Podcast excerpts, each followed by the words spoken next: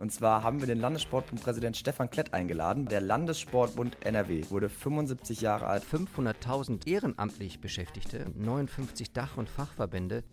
Es geht um einen Bart, genauer gesagt den vom Schiedsrichter Bart, Benjamin Bart, Top-Schiedsrichter im Basketball. Anfang der laufenden Saison ist er angerufen worden, wann möchten Sie sich denn mal rasieren? Und da hat Benjamin Bart gedacht, das ist ja wohl ein schlechter Witz. Sportbusiness kompakt, der Podcast der IS IST-Hochschule. Hallo und herzlich willkommen zum aktuellen Podcast Sportbusiness Kompakt und wir starten direkt mit dem Blick in den Rückspiegel. Unser Blick auf die Sportbusiness Woche. Und ich darf auch gleich beginnen mit einer Meldung, bei der wir gedacht haben, das kann doch wohl nicht wahr sein. Es geht um einen Bart, genauer gesagt den vom Schiedsrichter Bart, Benjamin Bart, einer der wenigen deutschen Top-Schiedsrichter im Basketball. In der Euroleague ist er ein sehr gefragter, guter Mann. Aber Anfang der laufenden Saison ist er angerufen worden von Richard Stokes. Der ist also für die Schiedsrichterei äh, auf dieser Ebene zuständig. Und der hat nicht nach einem netten Gespräch nachgefragt, sondern der hat gesagt, also ähm, wann möchten Sie sich denn mal rasieren? Und da hat Benjamin Barth gedacht, das ist ja wohl ein schlechter Witz. Äh, warum? Naja, dann hat der Herr Stones gemeint, okay, äh, Head Coaches und Sportdirektor, die hätten nicht gerne Schiedsrichter mit Bart. Und er ist auch der Einzige, der einen Bart trägt. Und mh, hm, wenn er eine schlechte Entscheidung trifft, dann ist das auch für die Gesamtsituation blöd, der steht dann im Mittelpunkt und nee. Und dann hat der Bart nee, das kann ich auf keinen Fall machen und hat sich bei seinen Kollegen umgehört. Und das finde ich wiederum ganz interessant. Wir haben ja in Deutschland keine Schiedsrichtergewerkschaft, in den Amerika wohl. Aber äh, die haben dann alle mehr oder weniger gekuscht und haben dann äh, eben entsprechend ihre Bärte gestutzt und rasiert. Ende vom Lied ist, dass sich die äh, European League bei Benjamin Barth zwar entschuldigt hat, und das eben wieder zurücknimmt, was sie da gemacht haben. Er braucht sich also nicht rasieren. Der Knaller ist nur, sie laden ihn nicht mehr ein. Das heißt, er hat Recht bekommen, kommt aber nicht mehr an die Pfeife. Ja, das ist eine absolute Frechheit meiner Meinung nach. Und ähm, ich habe auch gelesen, dass die Kollegen, die sich wiederum rasiert haben, das nur gemacht haben, weil sie tatsächlich hauptamtlich Schiedsrichter sind. Das heißt, sie hatten eigentlich gar keine andere Wahl, weil sie auf den Verdienst ja, oder abhängig von dem Verdienst sind. In Deutschland sind die meisten Schiedsrichter ja so, dass es ein sehr, sehr netter Nebenverdienst ist. Deswegen konnte er es sich erlauben, weil er noch eine andere hauptamtliche Tätigkeit hat, darauf zu verzichten und zu sagen, nee, ich stehe für meine Werte, mein Bart, den habe ich schon immer gehabt, das ist meine Persönlichkeit, den will ich behalten. Aber eine absolute Frechheit vom Verband zu behaupten oder irgendjemandem sein Aussehen vorzuschreiben, um eine Tätigkeit durchzuführen. Egal in welchem Maß, ob es jetzt ein Bart ist, ob es ein Geschlecht ist, ob es meinetwegen eine Hautfarbe ist. Also das ist eine absolute Frechheit und finde ich gut, dass er da so rebelliert hat und jetzt auch in die Öffentlichkeit gegangen ist. Und wir werden hier an der Hochschule am Mittwoch, den 10. Mai, hier abends auch einen eigenen Podcast, nee, nicht Podcast, einen eigenen Webinar haben zum Thema Gewerkschaften im Sport. Wer vertritt eigentlich wen? Und da ist das leider ein passendes Beispiel, dass hier die Schiedsrichter eigentlich keine Lobby haben. Das wird sicherlich auch nochmal interessant sein, sich anzuhören. Und da können wir vielleicht ja auch mal drauf eingehen dann. Ein anderes Thema aus der letzten Woche ist der FC Chelsea. Und zwar haben die jetzt einen Nachfolger für den bisherigen Clubbesitzer Abramovic gefunden. Beziehungsweise nicht unbedingt einen Nachfolger, sondern es ist ein Konsortium von US-Investoren. Und jetzt, Gerd, halte ich mal fest oder haltet euch mal fest, für mehr als 5 Milliarden US-Dollar gekauft. Also das ist schon eine stolze Summe. Und ähm, ja, jetzt scheint die Zukunft vom Club natürlich äh, gesichert. Und äh, es bleibt spannend zu beobachten, wie sich das da auch entwickelt, wie die Spieler reagieren, wie der Verein generell sich entwickelt, jetzt wo klar ist, okay, wir haben die finanzielle Sicherheit und äh, wir müssen nicht alles auf Eis legen. Sehr spannende Geschichte, Gerd. Was meinst du? Ja, finde ich auch. Ähm, zumal das Geld, was jetzt für den Kauf des Clubs zum Tragen kommt, ja nicht der Inhaber Abramowitsch bekommt, sondern das soll zu 100 Prozent wohltätigen Zwecken gespendet werden. Das wird ja auf ein gesperrtes britisches Bankkonto eingezahlt und die britische Regierung muss das auch noch bestätigen. Finde ich also ähm, sehr interessant. Und hinzu kommt ja, dass im Rahmen dieser 5 Milliarden gut 2,1 Milliarden für Investitionen des Clubs notwendig sind. Denn unter anderem ist ja die Stamford Bridge mehr als äh, renovierungsbedürftig. Also es ist der Beginn ähm, von Auszahlungen ähm, ehemaliger Oligarchen russischer Herkunft und Abramowitsch ist der Erste. Und vielleicht du, durch diese Spende, die so gezogen wird, vielleicht einfach ein kleiner Image-Schutz auch für den Verein nach dem, was da jetzt in den letzten Wochen drum passiert ist. Genau. Ein drittes Thema diese Woche, ganz spannend, und zwar der Landessportbund NRW wurde 75 Jahre alt am 6.5. Und das haben wir gedacht, machen wir mal zu unserem Thema. Das Thema der Woche. Genau, und dafür haben wir uns was ganz Besonderes äh, ausge ausgedacht, sage ich jetzt mal. Ich bin schon ganz nervös, weil es bestimmt ganz spannend wird.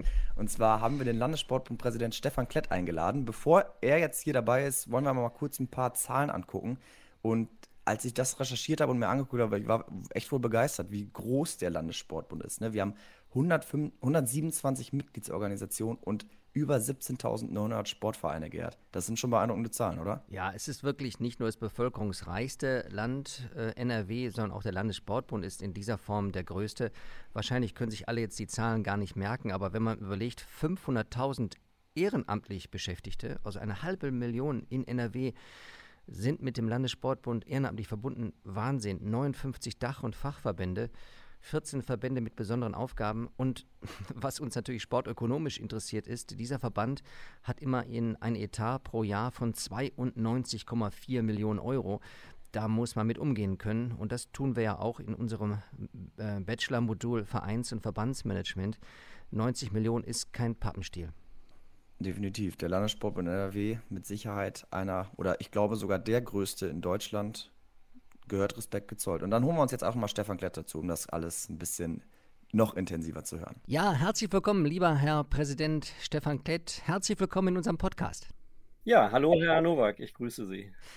Ja, wir haben ja also den Stichtag 6. Mai erlebt, 75-jähriges Bestehen und 5 Millionen Mitglieder sind nun mal im Landessportbund, also 5 Millionen Geburtstagskinder. Wem gratuliert man eigentlich dann bei einem solchen Ereignis? Naja, Sie können vor allen Dingen den vielen Ehrenamtlichen gratulieren, die seit 75 Jahren sehr engagiert den gemeinnützigen Sport äh, nach vorne bringen. Und insofern ähm, nehme ich den Glückwunsch aber stellvertretend gerne an und äh, vermittel ihn, so oft ich das in den nächsten Wochen kann, gerne weiter. Jetzt sind Sie ja der fünfte Präsident an der Spitze des Landessportbundes und haben insofern ja ein Ehrenamt. Das ist ja nicht etwas, was hauptberuflich von Ihnen durchgeführt wird. Dafür haben Sie ein Trio von Experten, die in Duisburg sitzen. Ähm, jetzt haben wir Sie auch nicht live bei uns im Studio erwischen können, sondern von A nach B. Ja, nehmen Sie uns gerne mal mit in Ihren Arbeitsalltag. Das würde mich ja mal interessieren und unsere Studierenden mit Sicherheit auch. Wie sieht denn bei Ihnen so ein normaler Arbeitstag aus?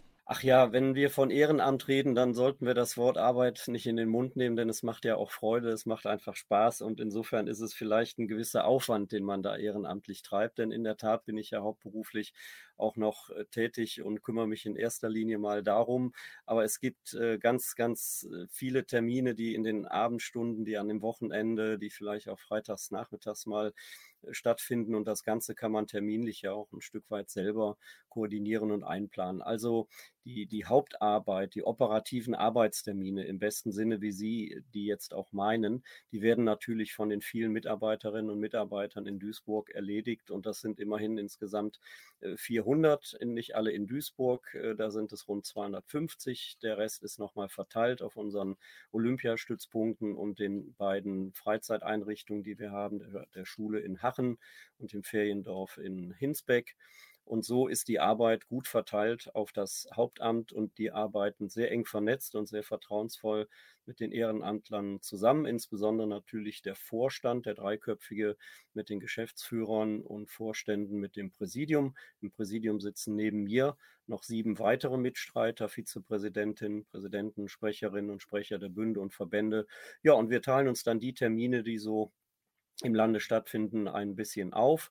Und sehr häufig ist es natürlich so, dass ich bei repräsentativen Terminen oder politischen Terminen in Düsseldorf dann auch selbst dabei bin.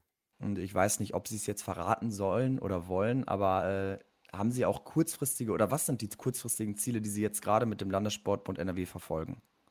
Ja, zunächst mal äh, muss ich betonen, dass wir mit dem, was wir da in den letzten fünf Jahren erlebt haben, eigentlich sehr, sehr zufrieden sind. Wir haben erlebt, dass der Sport erstmalig in der Staatskanzlei angesiedelt ist. Der Ministerpräsident ist zugleich Sportminister. Die Sportabteilung sitzt bei ihm im Hause und es gibt eine eigene Staatssekretärin mit Andrea Milz, die sehr engagiert im Lande unterwegs ist. Das ist ganz klar eine Forderung, die wir sozusagen äh, als Übergang, ohne dass wir es spüren, äh, behalten wollen, nämlich dass der Sport weiter in der Staatskanzlei äh, bleibt. Das zweite Thema, was uns beschäftigt, ist eine ähm, Sportstättensanierung, die dringend notwendig ist im Lande. Dazu hat es ein tolles Programm bereits gegeben von der jetzigen Landesregierung, 300, 300 Millionen. Millionen. Mhm.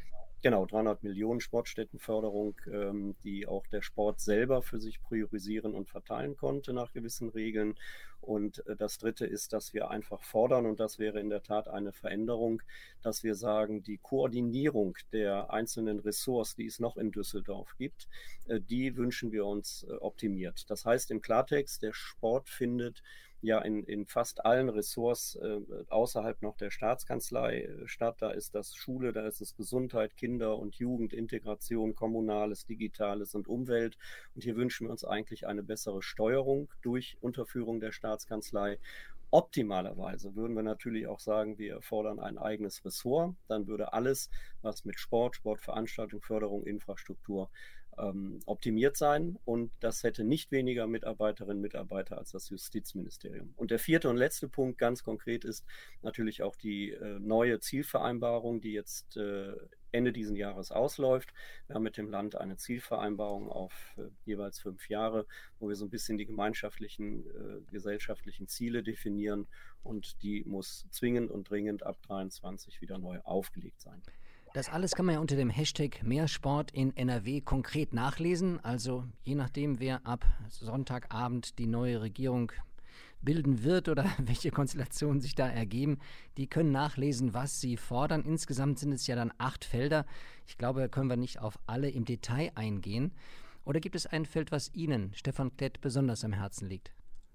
Ja, ganz eindeutig. Das Thema äh, Kinder und Jugendliche in Bewegung bringen. Das ist das, das Thema Nummer eins. Äh, wir fordern die tägliche Bewegungsstunde in Schule, im Verein, äh, im außerschulischen Bereich. Denn Corona insbesondere hat jetzt gezeigt, dass die Bewegungsfähigkeit stark gelitten hat, dass die Stärke des Sportes in der Gesellschaft, was gesunde Kinder und Jugendliche angeht, ähm, die muss gesichert sein. Und deswegen ähm, ist das mein Hauptwunsch, dass es hier schnell gelingt, übergreifend auch mit anderen Akteuren sicherzustellen, dass wir hier entsprechende Förderprogramme auch haben. Das äh, ist schon ganz gut gestartet, aber das muss einer der Schwerpunkte sein. Zweiter Schwerpunkt eindeutig Sportstätten. Ertüchtigung, äh, denn man kann nur dort Sport machen, äh, wo man es auch tatsächlich gut betreiben kann, innen und außen. Und äh, ja, am Ende sind auch Sporträume, Integrationsräume und insofern ist es an der Stelle auch wieder für das Thema Integration wichtig. Das sind so die drei wichtigsten Punkte. Ja, was mich besonders auch interessieren würde, was aktuell wohl die größten Herausforderungen sind. Ist das immer noch Corona oder haben Sie da auch andere Herausforderungen, die Sie aktuell zu bewältigen haben? Es geht immer um beides, weil wenn Sie, ähm, wenn Sie als, als größte äh, zivilgesellschaftliche Gruppe in Nordrhein-Westfalen äh, mit fast 18.000 Vereinen diese ganzen Felder äh, bearbeiten, äh, dann, dann muss man einfach natürlich auch die entsprechenden Fördermittel zur Verfügung haben. Sie brauchen ganz einfach natürlich das Geld, um Fachkraftstellen äh, zu haben, um entsprechende ähm, ja, ich sag mal auch Know-how-Veranstaltungen, Fortbildungen zu führen. Ähm, aber es, wir betonen tatsächlich, es, es kommt uns eher auf das Miteinander in, in einem gesellschaftlichen Gesamtkontext an, dass wir als ernster Partner auf Augenhöhe akzeptiert werden. Und am Ende steht dann natürlich auch immer eine gemeinsame finanzielle Leistung. Äh, am Ende muss man ja auch sagen, äh, hört sich das immer viel an, wenn, wenn Fördermittel in den Landessportbund gehen. Wir werden ja zu 80 Prozent auch vom Land gefördert. Ähm, aber am Ende spart man natürlich auch viel Geld, wenn man allein an die Prävention denkt, wenn man alleine daran denkt, was auch aufgefangen wird, was nachher gar nicht mehr an Krankheit und Bewegungsunfähigkeit, an Folgekosten kommt, dann äh, sind das, ist das mit Sicherheit die, die kleinere Summe, die dort existiert. Und deswegen ist das sehr, sehr gut angelegtes Geld. Ähm, und es ist am Ende ja auch Geld, das ähm, wir als größter Destinatär äh, von Westlotto bekommen, das über das Land verteilt wird. Natürlich auch Projektmittel vom Land direkt, aber es ist alles, es kommt aus, aus äh, gemeinnützigen, es kommt aus gut gemeinten Quellen und es ist in meinen Augen auch extrem gut angelegt in dieser Szene. 2021 war der Gesamtetat bei 92,4 Millionen Euro gelegen. Wird sich das nach Ihrer Einschätzung so im laufenden Jahr verändern? Ja, die 92 Millionen sind in der Tat äh, so äh, der höchste Wert, den ich zumindest auch in den letzten 14 Jahren erlebt habe. Da muss man aber fairerweise auch äh, sagen, dass dazu auch die Fördermittel ähm, also dass die Fördermittel inkludiert sind, die wir zum Beispiel für Corona-Mittel bekommen haben, für die Profi-Hilfesport, äh, für die Programme, die wir zur, zum Schutz von Sportvereinen, so sie denn in Liquiditätsprobleme gekommen sind durch Corona.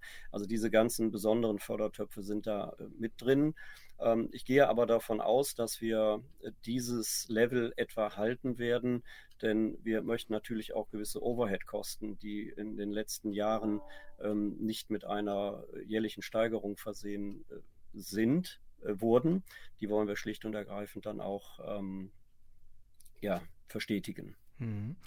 Eine ihrer Hauptaufgaben wird es ja und muss es ja sein, dass gute Vereins- und Verbandsführung durchgeführt wird. Immerhin haben Sie 127 Mitgliedsorganisationen. Wo sehen Sie größten Nachholbedarf in Good Governance, in guter Vereins- und Verbandsführung? Ich glaube, man kann das nicht auf den Sport reduzieren. Das ist im Sport äh, genauso wie in der Gesamtgesellschaft. Das hat was mit Akzeptanz von kritischen Themen zu tun, die man einfach offen ansprechen muss. Und ich glaube schon, dass Sportvereine sehr, sehr geeignet sind, um Themen wie Prävention, sexualisierte Gewalt, Themen wie äh, Rechtstendenzen in Vereinen, äh, Themen wie der, äh, Diversität, äh, all diese Punkte, die in unserer Gesellschaft ja auch diskutiert werden, die kann man in einem Sportverein äh, sehr gut diskutieren, die werden da auch diskutiert. Und ähm, einer unserer Schwerpunkte muss deswegen sein, jetzt auch gerade nach Corona, dass es uns zum einen gelingt, ehrenamtliche Kräfte wieder zu stabilisieren und mit diesen ehrenamtlichen Kräften gemeinsam auch diese gesellschaftlichen Themen offen, transparent und, und einfach wirklich als alltäglich dazugehörend äh, zu diskutieren. Das ist, ähm, glaube ich, wichtig. Ich, ich will mal zurückkommen auf den Schulterschluss vom Sport und der Politik. Wenn ich mich recht erinnere, da war Corona, ich glaube am 18., 20. März 2020 eben sozusagen ausgerufen worden, als Pandemie in Deutschland eben auch angekommen. Und ich glaube, es waren keine 48, vielleicht 72 Stunden später, da standen sie schon mit Andrea Milz vor der Kamera und haben sofort für die Vereine geworben. Das ist schon nicht schlecht, wenn man sich mit der Politik gut versteht, oder? Ja, äh, wir haben in der Tat mit, äh, mit Andrea Mills und mit den jetzigen, ähm, ich sag mal, politisch Verantwortlichen, zum einen in der Landesregierung, aber auch im gesamten Landesparlament, ein sehr, sehr gutes Einvernehmen, was daran liegt, dass wir sicherlich als Landessportbund ähm, in den letzten Jahren auch deutlich selbstbewusster aufgetreten sind und einfach auch die Rolle des Sportes in, in der gesellschaftlichen Wertung deutlich gemacht haben. Wir haben eine hohe Akzeptanz äh, dafür in den letzten Monaten auch in den Diskussionen mit unterschiedlichen Parteien Parteien gehabt in unseren Podiumsdiskussionen, wo wir einfach merken, diese, diese Lobbyarbeit, die wir dort betreiben, die, die hat sich bis in die Tiefe gelohnt. Dazu kommt auch die gute Vernetzung, die wir als Sport haben. 54 Stadt- und Kreissportbünde, Bünde, die 73 Fachverbände. Wir diskutieren viele Themen auch auf regionaler Ebene bis in die Vereine rein. Wir haben Vereine partizipieren lassen in unserem Dekadenprozess, den wir in unserer Dekadenstrategie, wo wir die Ziele für den Sport der nächsten Jahre definiert haben. Und so eine Landtagswahl hat dann halt auch den Vorteil, dass man immer auch mit, mit Politik ins Gespräch kommt, dass eben Abgeordnete, die kandidieren oder neu kandidieren, sich dann auch bewusster für das Thema äh, interessieren. Und ich glaube, insofern hat der Sport schon eine sehr gute Vernetzung und Akzeptanz im Sport. Aber es ist eben auch wichtig, dass wir nach der Landtagswahl mit den dann im Amt befindlichen Verantwortlichen, mit unserem Sportminister, Sportministerin oder mit äh, der Staatssekretärin an der Stelle äh, weiterhin sehr aktiv und selbstbewusst äh, auftreten. Darf ich an der Stelle unseren Vorstandsvorsitzenden Christoph Niesen auch mal zitieren, der immer sagt, die Zeiten, wo wir also äh, demütig als Bittsteller nur noch in Düsseldorf auftreten, die sind vorbei, weil wir sind eine sehr, sehr starke Kraft in unserer Gesellschaft und das wollen wir auch selbstbewusst in den nächsten Jahren so leben. Sie sind der aktiver Segel- und Motorflieger und das könnte vielleicht ein Punkt sein, dass Sie gerne von oben auf Dinge drauf gucken. Nicht jetzt, äh, Sie wissen, was ich meine, nicht von oben runter gucken, mhm. sozusagen die Übersicht behalten. Ist das die Handschrift, an die man erkennen kann, dass jetzt eben Stefan Klett der Präsident des Landessportbundes NRW ist? Naja, also den Überblick zu haben ist ja immer ganz gut und das habe ich sicherlich in den 40 Jahren, die ich in meinem Luftsportverein hier in Wipperfürth äh, äh, verbringe, gelernt. Aber es kommt noch was anderes dazu. Ähm, Luftsport, insbesondere das Segelfliegen, ist ein Mannschaftssport. Da muss man sich ähm, wirklich darauf verlassen können, dass alle rund um den Start, rund um den Flugplatz, rund um die Technik, rund um das Fluggerät ähm, und das Segelflugzeug entsprechend ihrer Aufgabe äh, ordentlich erledigt haben. In dem Moment, wo man dann alleine startet, äh, ist man dann auf sich gestellt. Dann muss man für sich die richtigen Entscheidungen treffen. Man muss den richtigen Kurs äh, finden, man muss äh, die richtigen äh, Aufwinde einschätzen können und man muss am Ende auch wieder eine Punktlandung hinlegen, damit man am richtigen Ort wieder landet. Das alles ist mit, mit sehr vielen, ähm, ja, ich sag mal, kleinen strategischen Entscheidungen immer verbunden, das vom Start bis zur Landung. Und so könnte man ja sinngemäß auch ein Projekt im Sport sehen, dass man da wirklich alles gut koordiniert und am Ende gerade als Segelflieger muss man ja auch sagen, man, man hat immer nur einen Landeversuch. Also man kann auch mal außen landen, man kann auch mal auf einem Kartoffelacker landen oder auf einem anderen Flugplatz, aber äh, man muss eine solche Landung dann schon gut vorbereitet und den Verhältnissen entsprechend hinkriegen. Das ist vielleicht so ein bisschen Einstellung, dass man sagt, man muss sich auf alles, was man tut, sehr gut äh, von Start bis zur Landung konzentrieren. In den 75 Jahren des Landessportbundes NRW gab es ja vier Präsidenten, Pico Bauwens, Willi Weyer, Richard Winkels, Walter Schneeloch. Also ungefähr 17 Jahre im Durchschnitt haben die, kann man nicht genauso rechnen, aber im Schnitt. Wenn das jetzt auf den 54-jährigen Stefan Klett zu rechnen wäre, würden Sie bis 71 noch Präsident bleiben, sofern Sie gewählt werden. Wollen Sie das denn? Nee, und das kann ich auch nicht, weil ich habe nämlich zu Beginn meiner Amtszeit eine, eine Amtszeitbegrenzung angekündigt und die haben wir auch eingeführt in unserer Satzung. Ähm, jetzt muss ich gerade mal selber überlegen. Ich glaube, ich habe ab der nächsten Versammlung drei, äh, zwei Amtszeiten, die möglich sind. Also wenn ich die jetzt mitrechne, äh, sind es dann, glaube ich, insgesamt irgendwie 13 Jahre oder so. Also die 17 würde ich nicht schaffen. Und ich glaube auch, es ist eine gute Entscheidung, das so zu tun, dass man, dass man da irgendwann auch einen Schnitt hat. Äh, wir haben uns im Übrigen bewusst nicht für eine Altersgrenze entschieden, weil ich erlebe im Sport auch Menschen, die, ich sag mal, 80 sind, die noch wirklich mit einer großen geistigen, körperlichen Fitness auch in der Lage sind, hohe Ämter zu bekleiden, sondern wir haben einfach äh, uns für den Weg entschieden, dass wir gesagt haben, eine gewisse Anzahl von Amtszeiten, äh, die ist in Ordnung und dann muss man vielleicht den Wechsel auch bewusst herbeiführen. Das ist so mein Weg, dass ich auch sage, alles hat dann auch seine Zeit und nach drei Amtszeiten ist dann gut, aber jetzt bin ich erstmal, äh, äh, Herr Nowak, ich muss eins dazu sagen, ich bin ja Corona-Präsident. Ich habe Anfang 20 angefangen. Ich habe im Grunde die letzten zwei Jahre nur äh, Corona-Management, leider äh, mit dem Team, natürlich nicht ich alleine, sondern das ganze Team mit, mit Präsidium, Vorstand, den Mitgliedsorganisationen hat das gemanagt. Dann kam ja auch noch die Flut dazu. Wir haben ja auch Leute in die Flutgebiete geschickt. Wir haben dort den Vereinen geholfen. Also im Grunde waren wir immer nur im Krisenmodus und jetzt kommen wir von einem Schlag in den anderen, äh, einen Tag in in den anderen, in den Landtagswahlkampf. Wir kommen in den Modus des 75-jährigen Jubiläums, wo man politisch so ein bisschen feiert. Also ich fange eigentlich jetzt erst an, mal so, so richtig auch schöne Dinge des Präsidentendaseins aktiv zu leben, Termine wahrzunehmen, die Spaß machen. Ähm, es war gut, dass wir gemeinsam äh, das tun konnten, was wir tun konnten, in enger Abstimmung mit der Politik, um die Vereine und den Sport zu schützen. Ähm, insofern freue ich mich jetzt mal erst auf die nächsten zwei Jahre, dass, dass es eine vernünftige Amtszeit äh, Nummer eins gibt.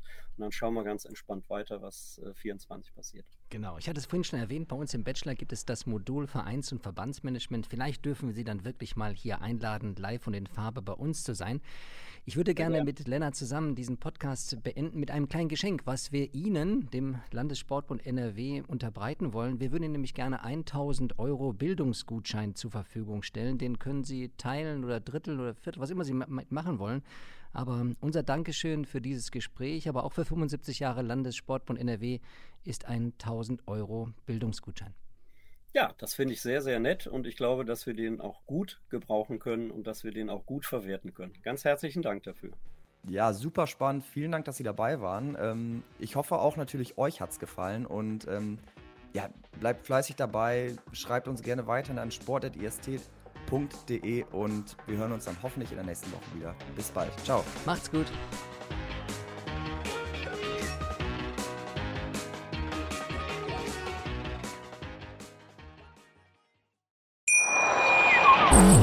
Baut man eine harmonische Beziehung zu seinem Hund auf? Puh, gar nicht so leicht. Und deshalb frage ich nach, wie es anderen Hundeeltern gelingt, beziehungsweise wie die daran arbeiten.